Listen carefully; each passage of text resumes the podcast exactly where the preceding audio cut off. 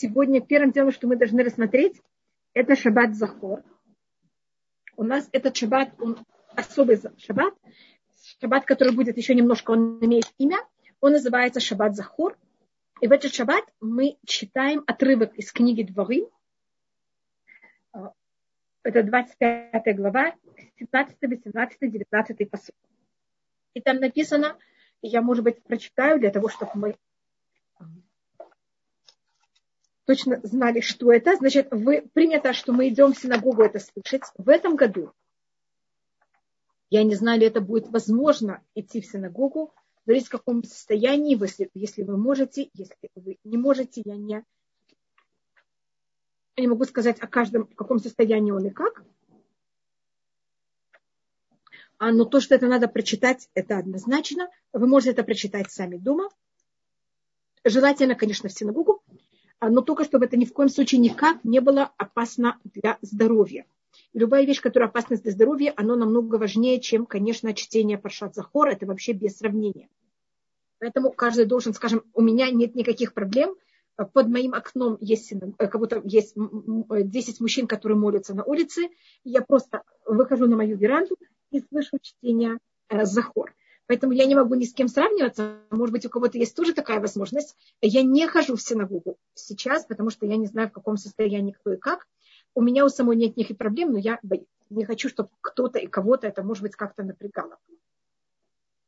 И, может быть, на часть синагог они поделены для мужчин, также женская часть, для того, чтобы это э, больше мужчин могли брать и, и молиться. Для них это более важно, чем нам а именно Паршат Захор, в этом тоже есть понятие для женщин. Но снова я вам говорю, вы должны это слушать, ни в коем случае не ставить никого за счет этого, э, даже самую минимальную опасность. У нас опасность здоровья – это намного важнее, чем это. И, и что мы э, говорим, и почему? У нас есть понятие войны. В иудаизме есть законы войны. Война – это как любая часть того, что происходит в жизни. Конечно, было бы очень хорошо, если не было бы войн, но у нас есть также законы, что происходит, если есть война, и приходится также воевать. И тогда по еврейскому закону, конечно, э, также враги имеют права, как и мы, мы имеем права. Мы не можем просто так варварски ко всем относиться. У нас есть строгие законы о всем. И э, у нас есть две, у нас есть теоретически в законе два понятия войны, которые евреи имеют право воевать. Одна война называется Мельхамед Рашут. Это значит разрешенная война, не обязательная. Э, в наше время теоретически такую войну по законам Торы она не может проявиться. Для этого должен быть Санедрин, должно быть 70 мудрецов.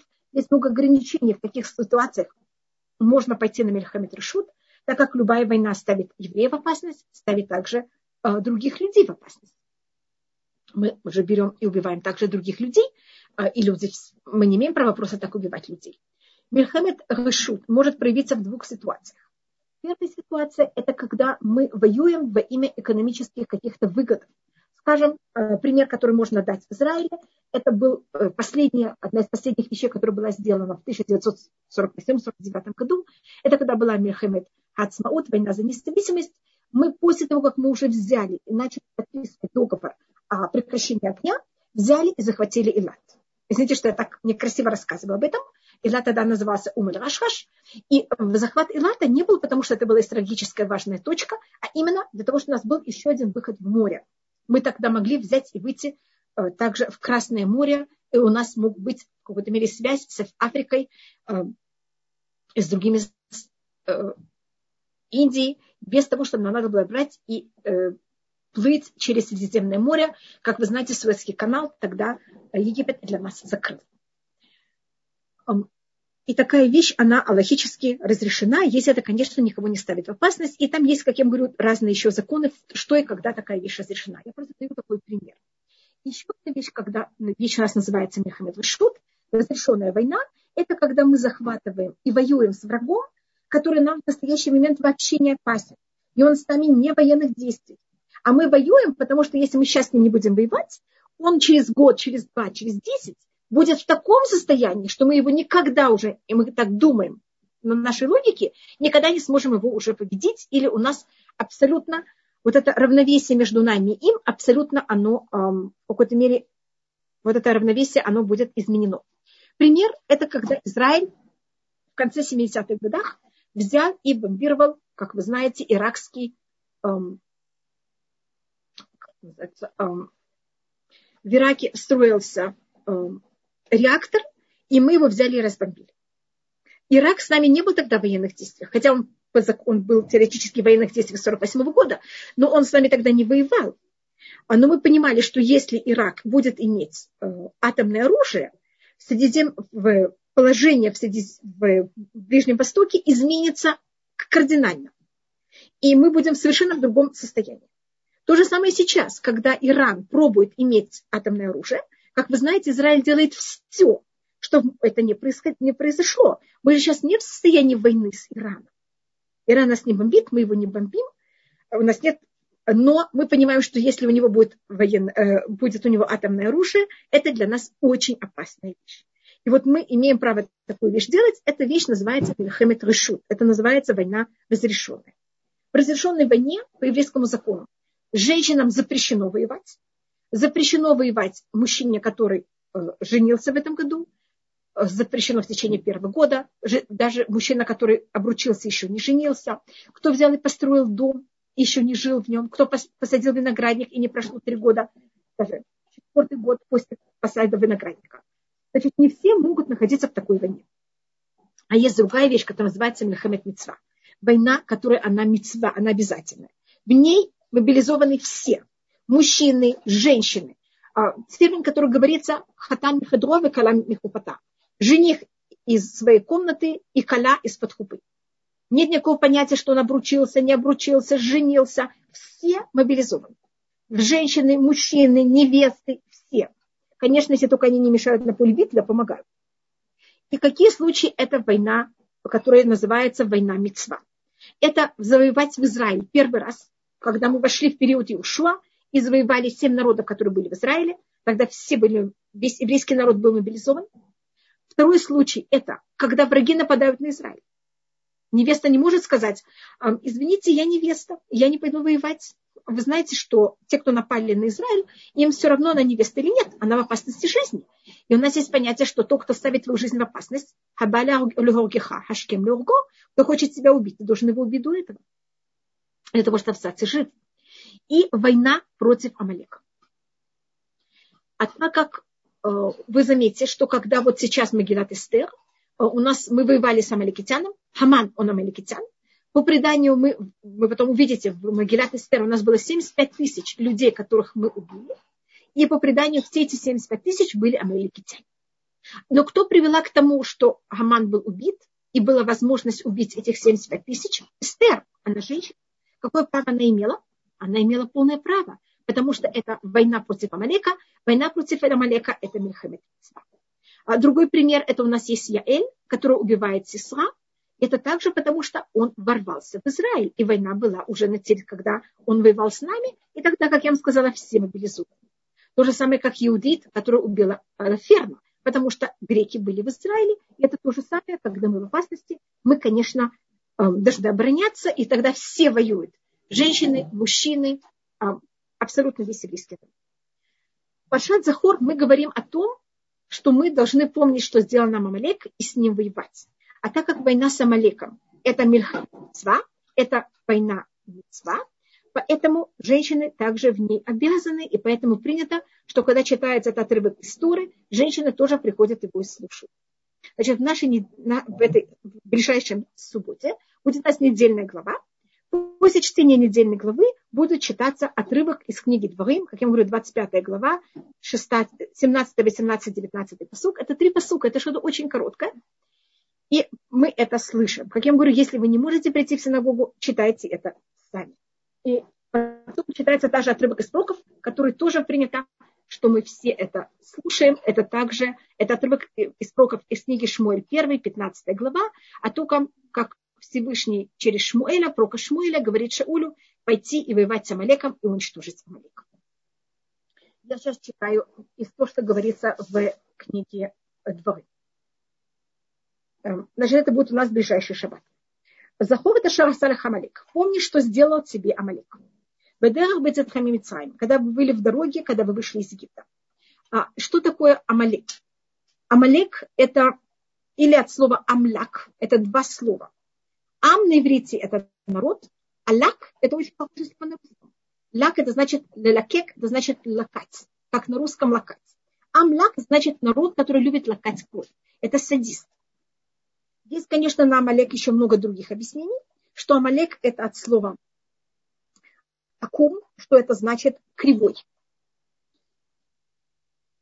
Что вот его вся цель – это мы, наша цель – это как можно больше себя выпрямить и как можно больше быть честными, а Амалек, его вся цель – это как можно более запутать человека и показать ему на то, что правильно, неправильно, а то, что неправильно, правильно. Гематрия слова Амалек. Извините, что я не приготовила заранее одну минуту. А, одна вещь, мой папа очень любил говорить об этом, и я это тоже скажу. А, я тут пишу слово Амалек. Если вы видите, я сейчас пробую рассмотреть его гематрию. Я, гематрия значит, сколько это, какое это число. Айн это 70, мем это 40, ламет это 30, а куф это 100. Мне кажется, очень просто. 70 плюс 30 это 100, 100 плюс 100 это 200, 200 плюс 40, как вы видите, это 240. 240, если я перевожу это в буквы, 200 это у нас рейш, а 40 это у нас мем. И у нас получается слово маво. Мар значит горечь. Амалек – это горечь мира. Это самые горькие выжимки всех народов.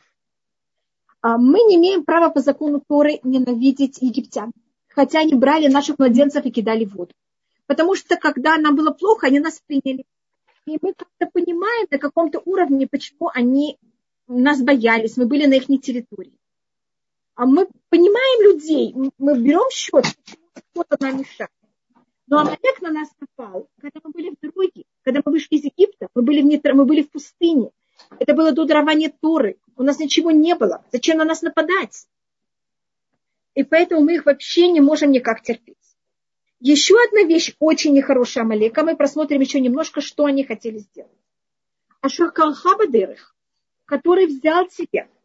И тут я напишу это слово, я еще немножко возвращусь к нашей гематрии, только я говорю тут о другой вещи.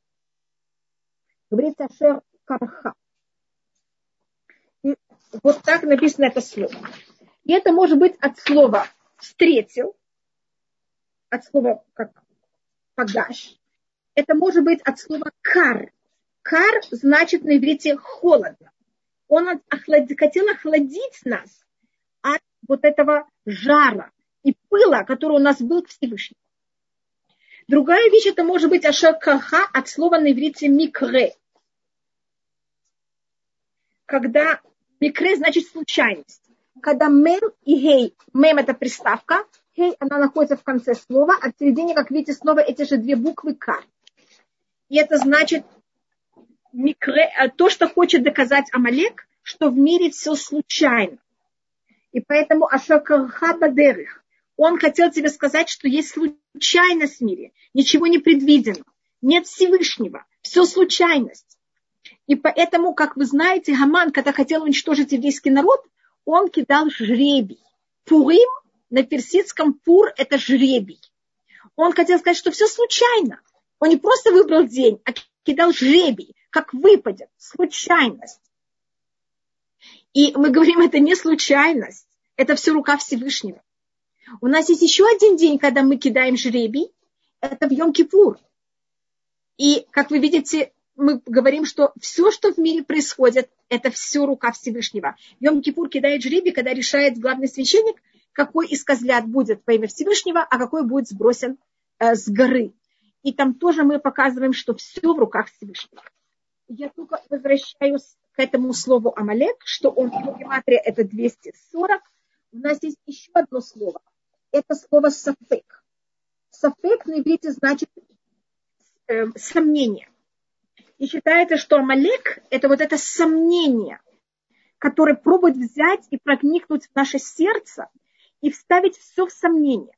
Вот как я говорю, случайность. А есть Всевышний? Нет ли Всевышнего? И когда евреи в пустыне начали сомневаться и говорить, а если Шабекербейну им айн, если Всевышний среди нас или нет, тогда на них пришел Амалек. И Амалек и Сафек, Амалек и сомнение – это то же самое гематрия. Если вам говорят, что вы знаете, эта вещь, она смертельно опасна. Вы этого не сделаете. Если я говорю, вы знаете, в этом стакане воды, может быть, есть, эм, может быть, там есть немножко цианида. Может быть, да, может быть, нет, я не уверена. Сомнения. Или я вам говорю, вы знаете, эта вещь может быть не кошерной. Какая у нас реакция? То же самое мы рассматриваем некошерную вещь, как цианид. Конечно, есть это в случае, когда мы по-настоящему не имеем права это есть. Мы должны, момент, когда у меня есть сомнения. Если мне кто-то говорит, вы знаете, это может быть кошерно, может быть нет. Может быть разрешено, может быть нет. Я уже в проблеме. Мне уже очень тяжело выдержать моего плохого желания. Когда я знаю однозначно, что эта вещь запрещена, у меня нет сомнений, я сто процентов это буду соблюдать. Конечно, у меня есть плохое начало. Конечно, мне будет очень тяжело, но мне намного легче выдержать, когда у меня нет сомнений. Когда у меня нет сомнений, это очень тяжело выдержать. И видите, мы должны хотя бы это рассматривать как сомнение в опасности жизни, тогда нам это будет немножко легче выдержать. И я просматриваю, вот эта сила Амалека, внести в наше сердце вот это малюсенькое понятие, малюсенькое понятие сомнения. И на иврите сафек, я его написала, и его гематрия самых это 60, пей это 80, кув это 100. Когда два слова имеют ту же самую гематрию, это показывает, что они в корне имеют очень что-то общее или противоположное. 60 плюс 80, вы знаете, что это 140, плюс 100 у вас получается те же самые 240. Видите, как Амалек и Сафек – это то же самое слово, и корень этого слова – это мар, это горечь.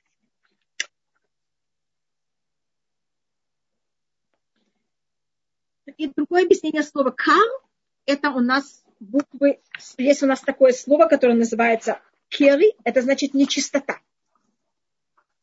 И то, что хотел Амалек, это знать, знать взять и испортить.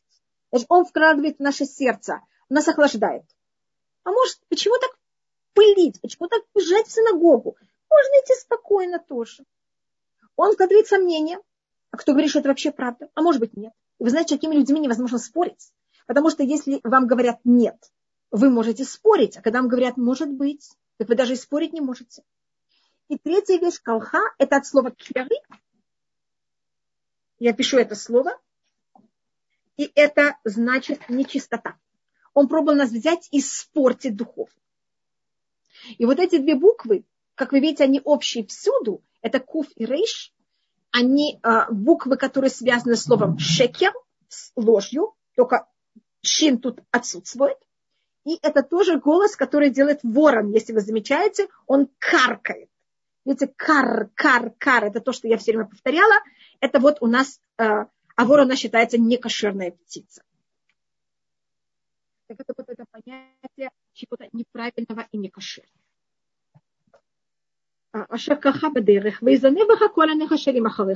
И то, что Амалек может делать, он не может воевать с евреями, настоящими, которые очень религиозные, и у них нет никакого сомнения, даже есть сомнения, они будут бороться с этим сомнением.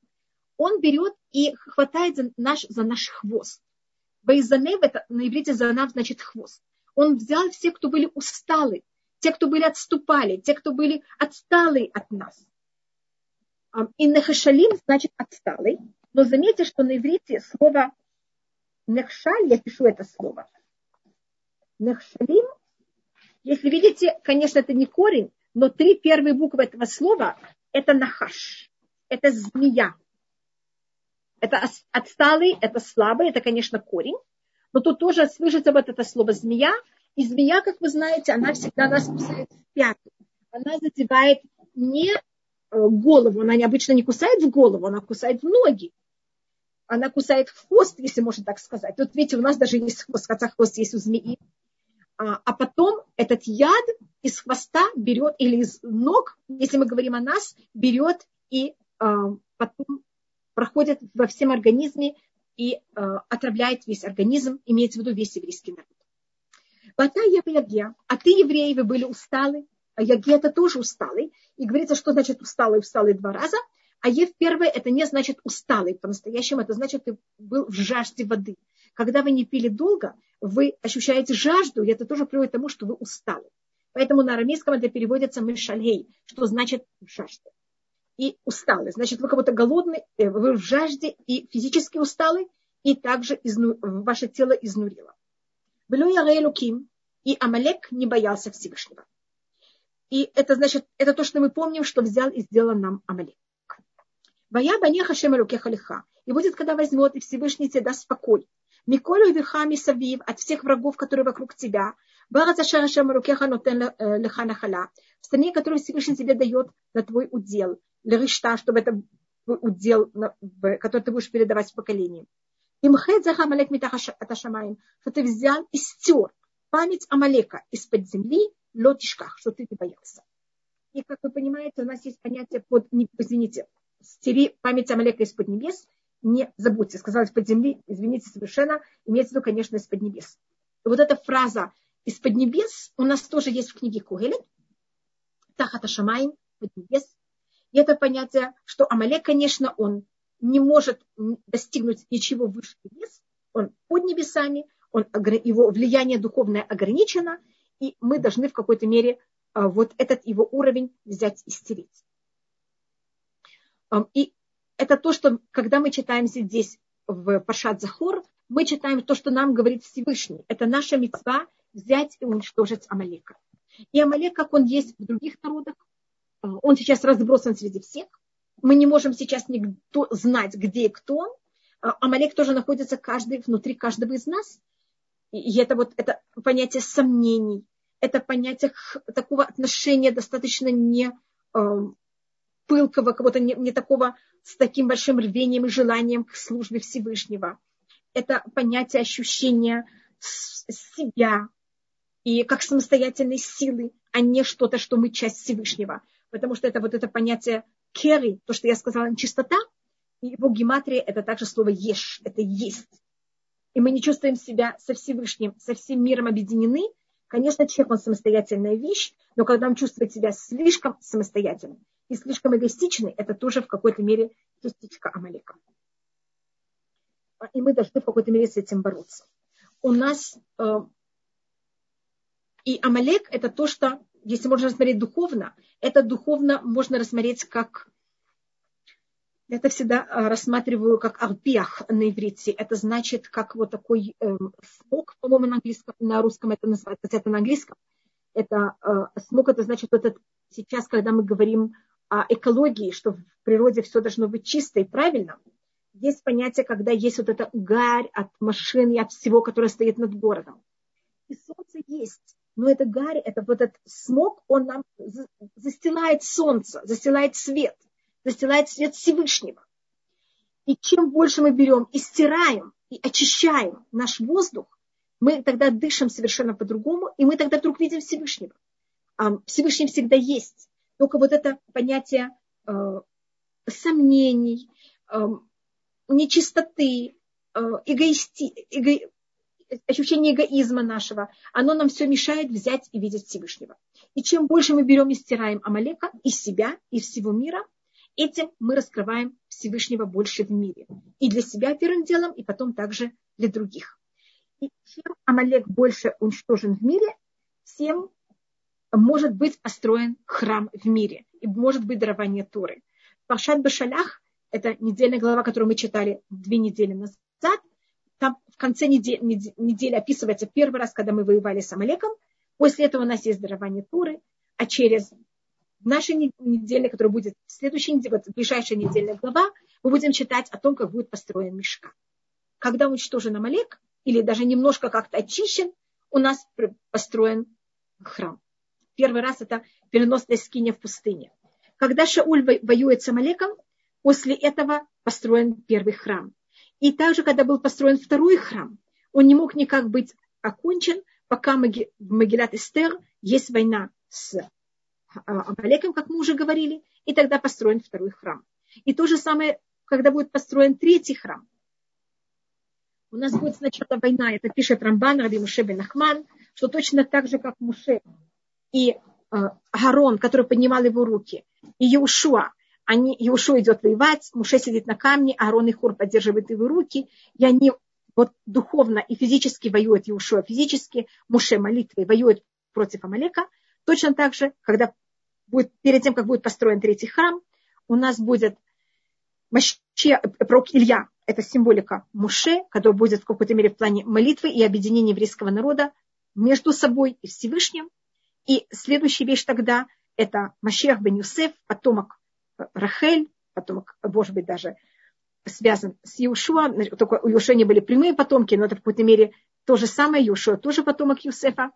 А, у нас есть такая личность, которая называется Машех бен Юсеф, который должен прийти до Машех бен Давида, и он, Машех бен Юсеф, будет воевать с Амалеком, а потом Машех бен Давид без Раташем придет и построит нам третий храм. И насколько Амалек очищен, настолько может быть проявлен в этом мире а, свет Всевышнего также. Теперь я видела, что у нас подняты некоторые руки. Это правда или нет? Амина? И, да, Рабанит Хава, те, кто хотят Пожалуйста. задать вопросы, вначале присылают вопросы в чат, а потом э, они могут задать эти вопросы в э, слух. Поэтому все, кто хотят, могут прислать вопросы в чат. Пожалуйста. Угу. Вы, вы мне скажете, вы хотите сейчас я на них, чтобы я ответила? Э, нет, пока нет вопросов. Я сейчас э, будут, я обязательно задам. Хорошо, пожалуйста. Я только рассмотрю, что у нас есть Тураны Вими Ктувим. Как вы знаете, наш Танах состоит из трех частей. У нас есть э, Тура, это первая часть, которую нам дал Муше. У нас есть также проки, которые были написаны позже. И у нас есть также Ктувим, это святые писания, которые у нас были написаны параллельно. И у нас понятие о том, что надо воевать с Амалеком, написано в каждой из них. В Туре у нас написано это два раза. Первый раз написано в книге Шмот, 17 глава. Второй раз в книге Дворым, 25 глава. И мы, может быть, между ними сравним. Потом у нас есть также в книге Шмуэль, тоже два раза. В книге Шмуэль один, э, два раза. И в книге Царей, но в книге Шмуэль открытым текстом. У нас есть в книге Шмуэль первый в 15 главе, потом в конце книги Шмуэль первый, первый раз, когда воюет с Амалеком Шауль, который был из колена Бенямин, тоже потом и Крахель.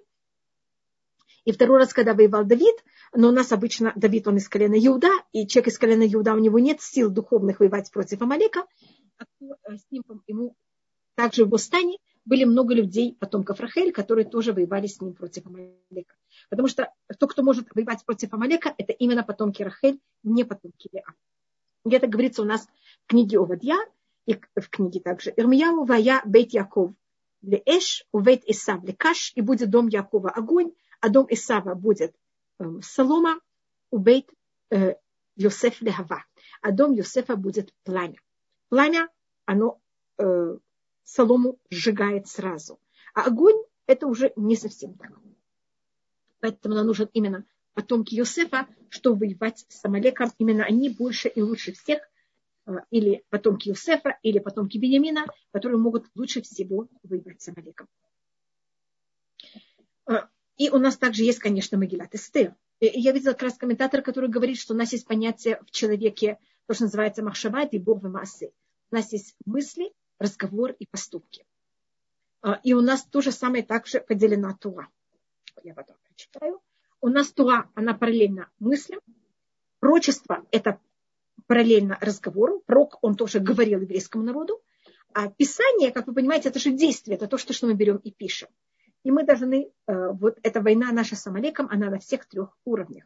На уровне мыслей, на уровне э, разговора и на уровне также Писания. Поэтому у нас есть это в Туре, мы как рассмотрели в двух местах в Туре, у нас это есть в Роках, и у нас также это есть в Ктувим Мегилат Эстер. И мы как раз перед Пуримом читаем этот отрывок из Торы, читаем отрывок из Прока, и также потом в сам Пурим мы это читаем также в Мегилат Эстер. И как мы просмотрели, мы это также делаем. И тогда, если мы это делаем правильно, мы это в какой-то мере также исправляем внутри себя. Это самая главная цель, которая дана для, для человека.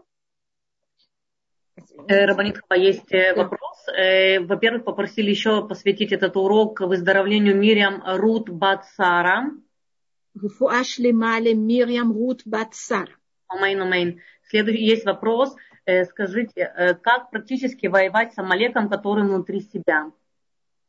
Значит, первым, первой вещью вы должны понять, что это в любом из нас. Это не какая-то привилегия кого-то одного или кого-то другого нет.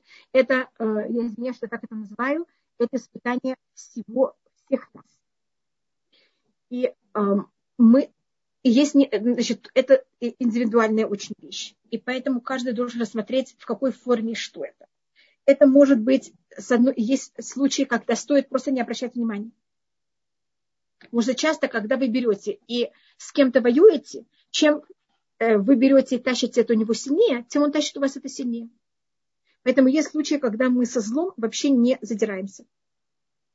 Мы в какой-то мере ему даем, просто не замечаем это слишком сильно, потому что когда момент, когда мы замечаем это слишком сильно, это на нас, нам в какой-то мере это обостряется.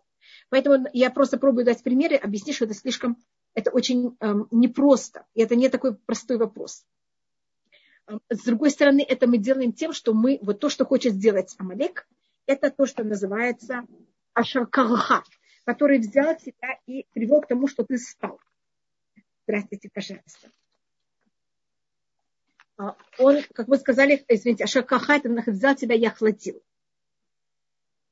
И то, что мы должны сделать, это исполнять законы не холодно, а наоборот. Так мы тут рассмотрим. В Туре говорится Ашер Карха и Ешну. Я тут пишу только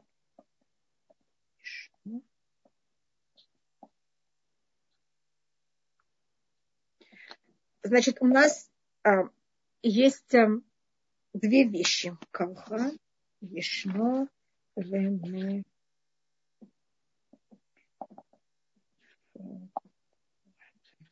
Извините. Я тут написала неправильно, я очень извиняюсь. Я написала правильно, я только написала неправильные точки. Я извиняюсь, я стерла. Значит, что делает Амалик? Э, первым делом мы рассмотрели, что он нас охлаждает. И тогда мы, это говорит Масират Ишарим, форма, которой мы воюем против этого, это когда мы исполняем законы, мы их не исполняем холодно, спокойно. Конечно, надо быть всегда спокойными, но не медленно, но еще что-то. А мы это делаем быстро, желанием, с стремлением. И у нас есть такое понятие, что когда люди так себя ведут, это у них также порождает внутреннее э, состояние души. Мы не можем влиять на наше состояние души прямо. Я не могу себе встать и сказать, я сейчас буду соблюдать все законы с жаром. Нет, извините, это меня, мои слова вообще не влияют на меня. Но если я буду это делать так, это будет на меня влиять. И то, что хочет Амалек, это шаркаха. Он хочет, чтобы это было все с холодом. Или, как говорит Хаман, он говорит, ешно ам и хад. Ешно значит есть. Но, как видите, очень похоже на русском. Ешно и есть – это почти то же самое слово. А вы знаете, что на иврите нет гласных. Гласные мы знаем устно. А, и поэтому то же самое слово можно поставить другие гласные. И у нас тогда будет слово яшну. Яшну значит спать. И говорит Хаман, евреи спят от соблюдения законов. Они соблюдают, но они это соблюдают как сонные. Это примерно то же самое, что пробовал делать Амалек он это пробовал сделать, нас взять и охладить. Поэтому, если мы хотим воевать против Амалека внутри себя, это соблюдать законы не во сне. И не делать их, как будто мы полусонные. И не исполнять их, как будто когда нам, мы холодные. А наоборот, это делать с жаром, с пылом. И э, когда мы живы, и делаем это как живые люди, а не из просонка. А Амалек, еще одна вещь, которая его символика. Это мы говорим как раз в шаббат, есть Сейчас очень мало кто это делает, я только расскажу это только для общего такого знания. Э, были синагоги, у Ашканазим это было принято, э, общины, которые жили в Европе в 10, 11, 12 веке, э, я думаю, даже до 18 века это было очень принято, в 19 менее, в 20 очень редко кто это делает, что были написаны стихотворения, которые писались в 10-11 веке, которые брали и читали в синагоге во время когда читалась э, молитва, утренняя молитва в Шаббат Захор. Это э, называется Йоцот. И там, э, особенно в Шаббат Захор, и в любой Шаббат, Шаббат Шкалим, это было для Шаббат Шкалим, Шаббат Захор, который у нас будет Шаббат Пара, Шаббат Аходеш, Шаббат Хагадоль. Для этих пять шаббатов было вот такие вставки в молитву. И тоже в сам Пурим. Это называется ковец Пурима. И там Амалек называется в Шаббат Захор, он называется Ац Куцец Бен Куцец Кцуцайли Кацец. Там это, конечно, очень красиво. Видите, даже мне кажется, когда я говорю, вы слышите, насколько это красиво говорится. Ац Куцец Бен Куцец Кцуцайли Кацец. Побежал э, тот, кто берет и рубит, сын того, кто рубит, брать и рубить кого-то еврейский народ. Значит, символика Амалека – это то, что я уже сказала до этого, амляк. Это народ, который любит лакать кровь, это садизм. Это человек, который хочет все делить. Еврейский народ – наша цель – все объединять. Объединять себя с самим собой. Объединять себя с Всевышним. Амалек – это точно наоборот. Он хочет все делить. Он вставляет в наше сердце сомнение. Сомнение – это что такое? Это деление. Это когда у меня есть сомнение, я не объединена с этой вещью. Он вводит в меня вот этот холод. Когда я люблю кого-то, я пылаю. Я хочу с ним объединиться. А он меня хочет охладить. И то, что говорит Хаман, когда он говорит о еврейском народе, он говорит, Ешно Амехад, Мефузар у Мефурад бен Амим. Есть, э, есть один народ, который он разбросан и разделен. Вот видите, тут я написала слово, извините, я все время только кладу руку не на правильное место. Видите, тут написано мефурад. Мефурад значит разделенный, не разбросанный. Разбросан это физически разбросан. А мефурад это что мы расколаны и разделены между собой. И это тоже работа Амалика. Он называется то, кто делит. И вот цель наша, если мы хотим воевать внутри себя с Амалеком, это чтобы у нас не было деления между нашей, наших мыслей и сердцем. То, что я думаю, я должна делать. А не, что я понимаю, что это правильно, но это не происходит на деле. Вы знаете, что голова дедушки Амалека, Амалек, он внук Исава. Голова Исава похоронена в Марата Махвиля, а тела его нет. Он все понимал, но когда дело доходило до дела, он делал совершенно другое дело. И если мы не хотим никак иметь связь с Амалеком, мы должны то, что мы понимаем, стараться делать. Конечно, это очень тяжело. Мы люди, у нас есть яцерара, а у нас есть лень, у нас есть разные отговорки. Но мы хотя бы должны стараться то, что мы хотим, исполнять, и то, что мы понимаем, что правильно, делать. И этим мы воюем против Амалека. Вот это вот деление, которое он хочет нести между головой и сердцем, между небесами и землей. Вот у нас считается, что раз небеса – это как голова, а земля – это вот это исполнение, то, что мы понимаем, исполнять это на деле – это земля. Поэтому мы говорим, что мы должны стереть Амалека из-под небес, чтобы он не мешал и не делал это деление между небес и землей, между головой и сердцем а все, что мы понимали, что мы по-настоящему делали, и не было это деление внутри меня. И если это деление не будет внутри меня, оно тоже не будет между мной и моими друзьями. Когда я поделена, это деление также у меня проявляется наружу также. А чтобы также были, все, весь еврейский народ был объединен вместе. Это не значит, что мы должны все быть эм, гомогенны. Мы не все должны быть такие же. Э, каждый имеет свой индивидуализм. Мы не должны стирать никого. Мы должны стирать Амалека, а не единиц других. И мы должны принимать другого, как он есть, и уметь с ним объединяться также. И это наша настоящая война с Амалеком. И, конечно, если у нас есть сомнения, э, советоваться и спрашивать. Значит, если мы тут можно смотреть, это такая любовь, которая у нас должна быть. Амалек – это противоположность любви. Он садист. А когда я люблю себя, я также люблю других. Любовь нас объединяет.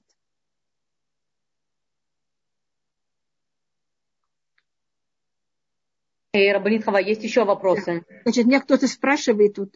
Тут много вопросов.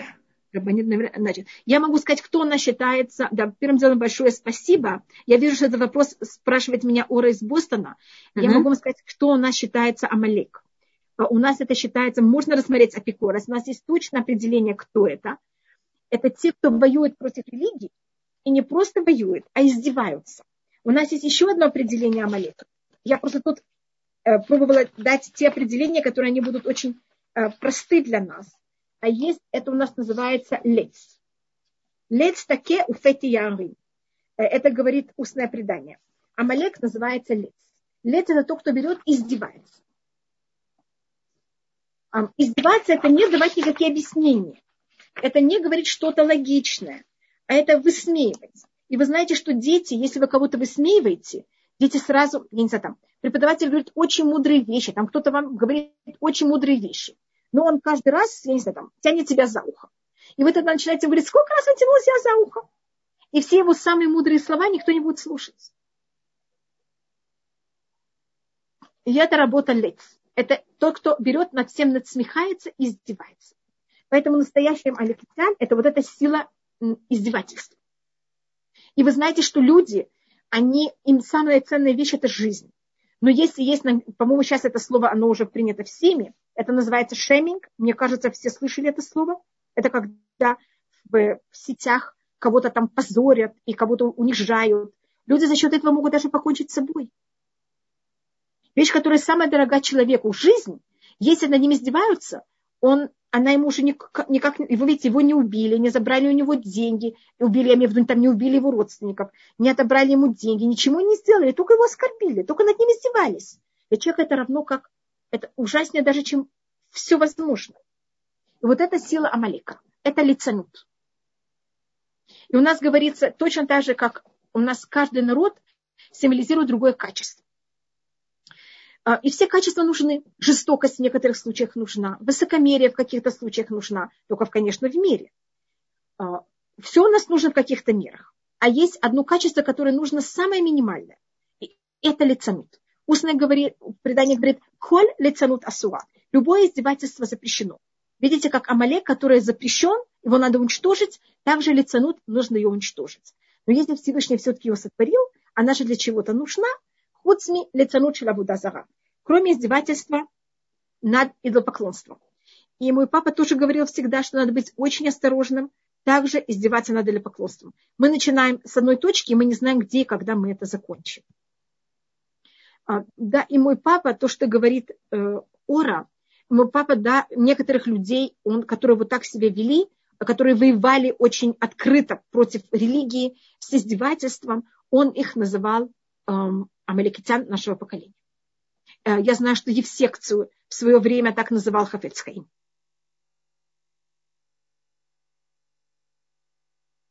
Но только что вы пишете, если кто-то тинок шенишба, или просто человек, который никто не знает, мы его не называем а, Амалеком. Амалек это именно кто знает и воюет, и надсмехается, и издевается над тобой. Рабритхава, можно следующий вопрос? Пожалуйста. И правильно я понимаю, что Амалек заставляет еврейский народ помнить о Всевышнем? Это его другая цель. Значит, он теоретически он хочет сделать наоборот, но у нас тогда э, Всевышний, это есть там такая интересная вещь, что если мы начинаем спрашивать, где Всевышний, есть ли он вообще, значит, это какая-то работа Амалека, которая нас начинает вот так вот отделять от Всевышнего. А, тогда Всевышний на нас насылает Амалека, и особенно если мы делаем неправильные вещи в весах, что я вам говорила, что это понятие Амалек это кривость. Тогда Всевышний нас насылает Амалека, и тогда мы справляемся. Да? Амалек все исполняет желание Всевышнего. И Всевышний всем пользуется к добру. И с Амалеком тоже Всевышний пользуется к добру. Но это уже рука Всевышнего, а не наша. Угу. Следующий вопрос. Вы привели примеры аллахически разрешенных и заповеданных войн и привели примеры из, из истории современного Израиля. Меня это радует. Как это объяснить? Политики, мало кто религиозные. Это еврейская память или они советуются с раввинами? Скажем, я могу сказать, что Менахем Бегин, когда он послал, эм, значит, это Мельхамед Решут, я просто пробовала проявить Мельхамед Решут, как в наше время это может быть. Э, как раз Мельхемет Мецва я не привела пример, но, скажем, Мельхемет Мецва явно это была война, э, которая была в Йом-Кипур, война судного дня, когда сирийцы и египтяне ворвались в Израиль, и мы оборонялись. Это, конечно, была Мельхемет э, Мецва. Шестидневная война – это спор, была это Мельхемет Мецва или Мельхемет Я сейчас не вхожу политический, как и что это было. А я знаю, что Менахем Бекин тогда советовался с раввинами, что и как. Когда он послал армию взять и разбомбить реактор, который был в Ираке. Но аллахически это очень сложная вещь, такую вещь сделать, потому что по закону, по сухому закону, когда у нас нет Синедрина, мы не можем такую вещь делать. Но так как есть Израиль, и нам приходится как-то это делать, и тогда надо, конечно, решение эм, раввинов для такой вещи можно, потому что тех солдат, которые шлют на это, их шлют на опасную вещь. И вопрос, как, какая будет реакция также врага. Это, и будут ли убиты также неевреи? Это тоже просто так мы не можем убивать неевреев. Это все вещи, которых должны э, по еврейскому закону это должны решать э, величайшие раввины. И теоретически, когда нет Санедрина, это очень сложно решить. Это, слава богу, меня никто такое не спрашивает никогда. И следующий вопрос. Сомнения, которые вы упомянули, постоянно присутствуют, особенно в женщинах. И эти сомнения превращаются в самоуверенность. Что э, с этим делать женщине? Одна из вещей – посоветоваться. Говорить об этом с другими людьми, спрашивать э, только людей, которых вам правильно и хорошо на это ответят. Сомнение – это очень важная вещь. Э, сомнение должно быть для того, чтобы знать, мы правы или не правы. Но сомнение должно нас, э, как называется, оно не должно приводить нас к тому, что мы парализованы. Или что у нас неправильное отношение с Всевышним. А сами в себе, с одной стороны, должны быть уверены, и слишком большое сомнение тоже очень считается неправильным. И а, если я как раз видела, что Шауль не убил Агата, конечно, что это было тоже в какой-то мере его сомнение, насколько он праведник. А, если это закон, мы должны его исполнять без сомнений. А когда они есть, надо советоваться. Потому что мы никогда, мы люди, мы не можем ничего решать и знать. И обычно нам сейчас Всевышний, мы очень маленькие, а, но как помощь нам Всевышний дал телефоны, Zoom, видите, которых вы можете, где бы вы ни были, кроме субботы и праздников, взять и э, поговорить с людьми вокруг, поставить вопросы и получить ответ. И хорошо, Рабин следующий вопрос. Как мог Амалек побить евреев, ведь они были даже уставшие в облаках славы? Точно. Великолепный вопрос. Я очень-очень рада за ваш вопрос, поэтому я подчеркнула, что говорится,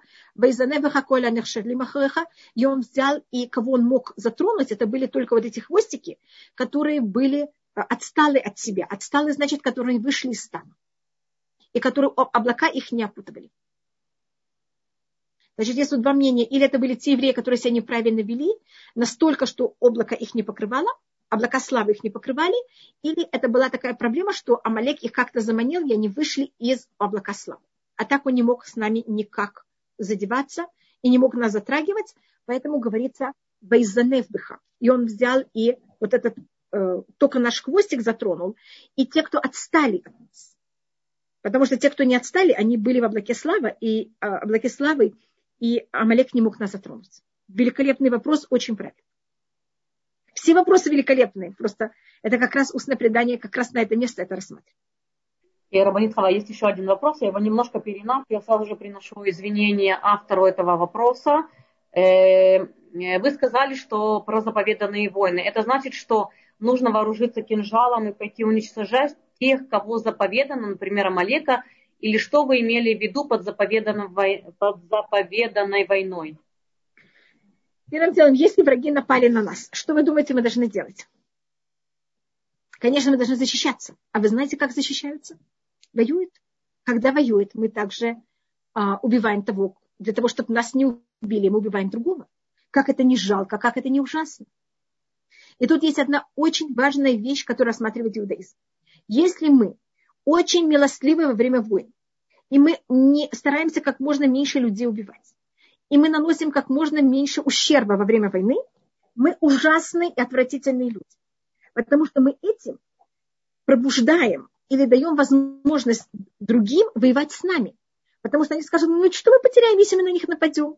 Мы же ничего не потеряем. И этим мы пробуждаем других людей э, еще больше к убийству. И убийству нашего, и убийству их, потому что будет больше войн. Поэтому мы считаем, что надо, конечно, по секрету, это только я вам говорю, мы должны это никому не рассказывать. Мы должны быть очень милостливы, но мы должны брать и объявлять, что мы будем воевать и уничтожать очень жестко и очень резко. Для того, чтобы люди нас боялись, народы нас боялись, и за счет этого было как можно меньше войн. И цель наша, чтобы никто не был убит, ни еврей и не неевреи также. Значит, если вы хотите, у нас были целые права, как, правила, как мы начинали войну. Мы перед тем, как начинали войну, мы объявляли, кто хочет убежать, может убегать. Кто хочет, если это был, скажем, захват Израиля, кто хочет принять семь законов Ноха, может остаться в Израиле. И только если вы не хотите не у, у, оставить территорию и не хотите также принятия законов Ноха, мы не можем жить с людьми, которые воруют, грабят и убивают, а мы тогда э, будем с вами воевать, и тогда это будет уже в самой тяжелой форме когда мы окружаем город, мы не имеем права город окружать со всех четырех сторон.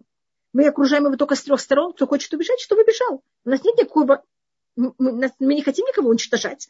Кто не хочет с нами воевать, не надо. Но те, кто хотят с нами воевать, мы воюем очень жестко. И, как я подчеркиваю, это для того, чтобы не было войн.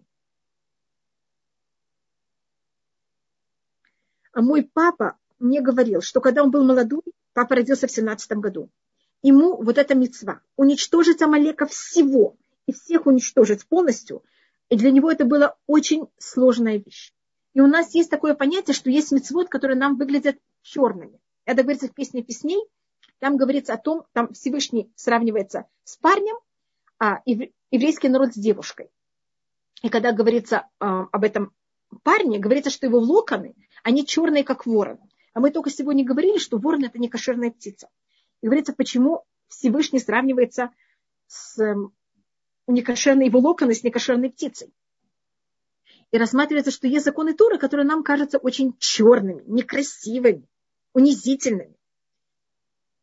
А, и когда, в, начиная с 1939 года, началась Вторая мировая война, и вы знаете, что происходило в период катастрофы, и вы знаете, как немцы, которые были очень культурными людьми, людьми, вы знаете, что первое место в мире, где была организация охранения, охранения животных, это было в Берлине, это было в Германии. Они были такие культурные. Они занимались тем, чтобы, не, не, как называется, чтобы защищать права животных. И вы знаете, во что это, конечно, вылилось? После этого моему отцу э, вот этот закон война с Амалеком стала намного легче. Потому что это или они, или мы. И надо понять, что Амалек – это такая духовная ужасная сила, которую Всевышний сотворил в мире, и она проявляется. И если мы эту силу не уничтожим, она просто уничтожит все. И вы знаете, что Первая мировая война, это тоже началась в какой-то мере с Австро-Венгрии и Германии. Венг... Э, Австрия, это же тоже в какой-то мере почти как часть Германии. Э, Гитлер был из Австрии. Вы знаете, что в Первой мировой войне, вы знаете, сколько людей погибло? Во время Второй мировой войны, я уже не говорю о евреях, вы знаете, сколько людей погибло? Кроме того, какое-то было ужасное уничтожение еврейского народа, но это же были миллионы невинных людей, которые погибли по обоим сторонам. И, конечно, это ужас, который они натворили с еврейским народом. Поэтому это ужасная сила, которая разрушает мир. А с другой стороны, кажется, что она помогает миру. Немцы развивают мир так же. Но зависит как и что. Сейчас я не говорю Хасвакалера, что именно немцы это амаликитяне, а, но в этом месте, в, тот, в то поколение, среди них оказалось очень много таких душ, которых их туда Всевышний послал. Это у нас целая вещь, кто они и почему и что. Пожалуйста, какие есть еще вопросы? Я вижу, что есть много вопросов. Да, да, Рабанит. Э, секундочку, вот. Э, задаю вопрос. А можно ли считать сегодняшних нерелигиозных евреев как э, раз этим слабым отсталыми хвостиками, которые наиболее подвержены влиянию Амалека? Если да, то как можно их защитить? Я не знаю, ли они под влиянием, я, я не знаю. Вы знаете, я не знаю, ли таких евреев я бы назвала в нашем поколении, я бы так не рассмотрела.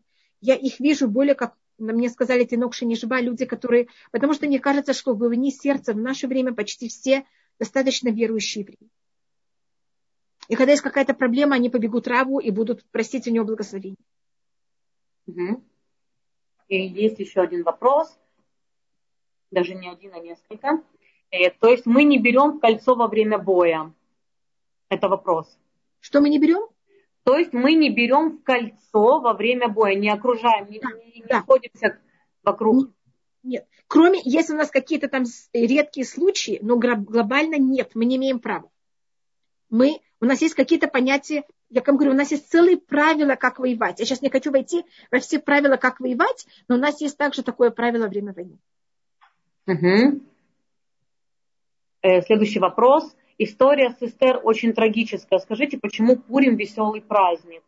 Вы совершенно правы. Пурим, это значит, и тут есть, э, это, я думала, собиралась говорить об этом на следующем уроке, а, если вы хотите, может быть, спросить это на следующий урок, у нас будет тогда урок про Пурим. А может быть, сейчас я... Я запишу, Рабанитхава, я сейчас копирую себе этот вопрос, я его просто оставлю, да. и на следующий урок вам сразу же его задам. Да, пожалуйста.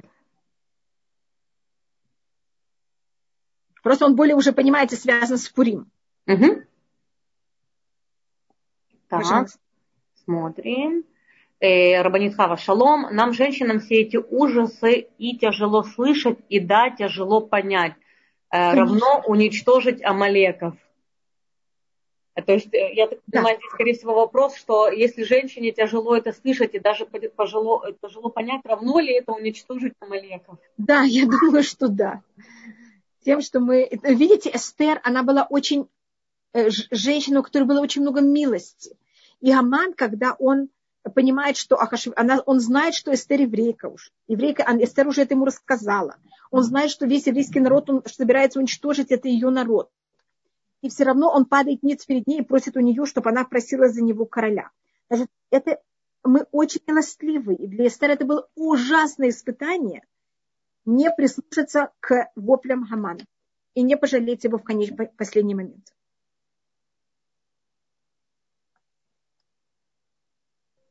Если Амалик есть в собственном взрослом ребенке, что делать с таким Амалеком? Смотрите, мы никого не можем так назвать и сказать, что кто-то Амалек, но мы можем видеть как будто качество. И часто можно этим качеством пользоваться позитивно. И надо подумать, как можно этим пользоваться позитивно. Угу. И почему Творец послал Шауля воевать с Амалеком, а Давиду не дал эту возможность? И если Давид не воевал, как мы можем?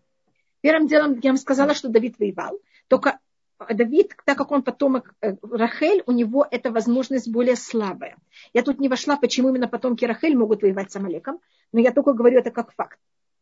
Мне кажется, в других годах я говорила об этом, почему именно потомки Рахель. А Давид воевал, э, только ему была большая помощь, ему также помогали потомки Рахель, которые были в его стане. А глобально война с Амалеком – это дело рук э, потомков Рахель, а, а не дело рук потомков Лиа. Давид, он потомок Лиа, и дело рук потомков Лиа – это строить храм. Значит, может быть, если я рассмотрю это более как будто мы женщины и по-женски. Есть кто берет и убирает дом, а есть кто берет и готовит еду. Так вот, вымыть тарелки, убрать кухню, помыть все. Это дело рук потомков Рахель. А накрыть стол и подать уже вот все самое великолепное – это дело потомков Леа. Но вы понимаете, что если посуда грязная, самая великолепная еда, она будет невозможно подать на грязной посуде. Первым делом надо вымыть, чтобы все было чисто.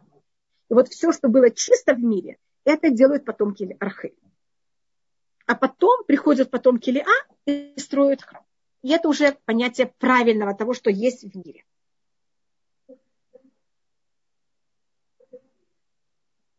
Значит, тут Если меня человек... А, вы успели прочитать? Да, да. Попал, попал в какую-то неправильную секту. Что с ним делать? Значит, то, что делал мой папа, он занимался, просто не спорил, не доказывал, что тот человек не прав, а просто показывал ему святой. Если возможность как-то с ним договориться, чтобы он, эм, я не знаю, э, час в неделю слушал какие-нибудь лекции Торы или чтобы он пошел на урок Торы но такой, который будет подходить его интеллекту, его эмоциональному состоянию.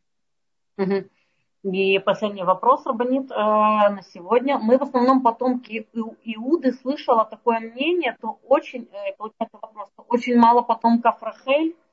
Да. Угу. Мы в основном потомки Леа. Э, у нас есть колено Иуда, колено Леви, у нас много левитов и куганим, и у нас есть немножко потомков Рахель. Это Беньямин в основном. И разница между Ашканазим и Сфарадим, такое есть у нас предание, что среди Сфарадим потомков колена э, Беньямин еще меньше, а среди потомков Леа, э, э, Ашкназим, потомков Беньямина немножко больше. А колено Беньямин, оно имеет в себе трагичность. Как вы говорили про Магилат Эстер, как раз я хотела говорить об этом на следующем уроке, Просто видите, это вопрос, он тоже с этим как-то был связан. Рахель, она из колена Бенямин. И все, что связано с коленом Бенямин, в этом есть какая-то трагедия. И поэтому Ашканазим, наша история, история Иудим Ашканазим, немножко более трагичная, чем э, история евреев Сварадим. Евреев Сварадим тоже очень много мучились, но евреи Ашканазим еще больше. Только, может быть, мы закончим с чем-то очень веселым. Мы же все-таки говорим про Пурим, Хорошо, Рабанитхава, заканчивайте чем-то веселым, мы будем передавать уже эстафету следующим лекторам. Да, Все, что было только навсегда весело. Всем до свидания, спасибо.